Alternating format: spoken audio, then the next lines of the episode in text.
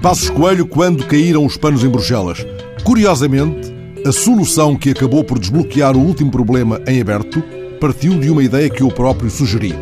Há, como lembrou o O'Neill, palavras que nos beijam, como se tivessem boca, outras são puro ruído.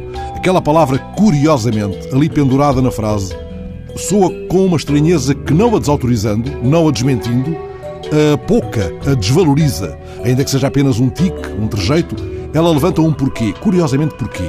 Passos parece espantar-se com a eficácia da sua própria ideia, com o acerto da sua própria sugestão. É uma expressão ambígua, por isso, pois sugere, na hipótese benigna, o espanto e a incredulidade de quem a profere, ou, na hipótese desprezível, a presunção e a jactância mais risível. Curiosamente, arranque queria ser frase, história logo a seguir. Até tivemos, diz Passos Coelho, até tivemos, por acaso, uma intervenção que ajudou a desbloquear o problema. É um quase como quem não quer a coisa. Um dirigente político diz de si mesmo: a luz que nos mostrou o fundo do túnel fui eu que a acendi. Ou fui eu que encontrei no chão a lanterna perdida, já que a lamparina de Diógenes não é, neste contexto, coisa apropriada, e nenhum telegrama de Reuters espalha campainhas, nenhum reputado analista internacional escreve o seu nome, nenhum Rajoy grita bravo Pedro, nenhum Juncker lhe pousa na face um beijo reconfortante?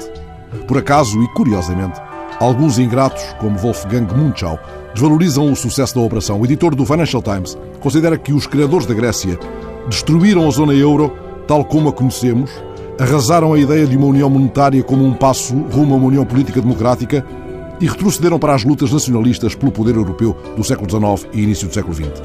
O facto de um Grexit formal poder ter sido evitado no momento, escreve ele, é irrelevante. O Grexit estará de volta à mesa quando houver o mínimo acidente político e o editor do Financial Times avisa que qualquer outro país que possa no futuro desafiar a ortodoxia económica alemã enfrentará problemas semelhantes. Ora, todas estas ameaças decorrem, em sua opinião, de uma questão prévia. Se despojarmos a zona euro da ambição política, esta transforma-se num projeto económico utilitário.